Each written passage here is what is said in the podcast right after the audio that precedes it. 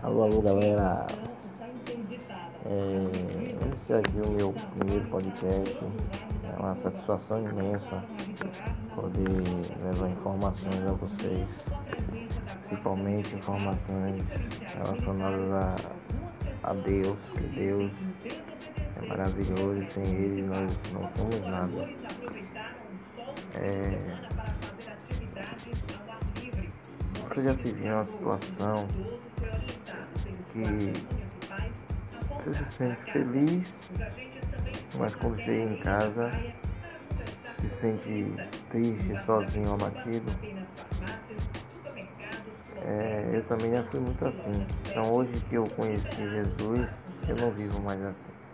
Que Jesus é a única alegria que nós temos.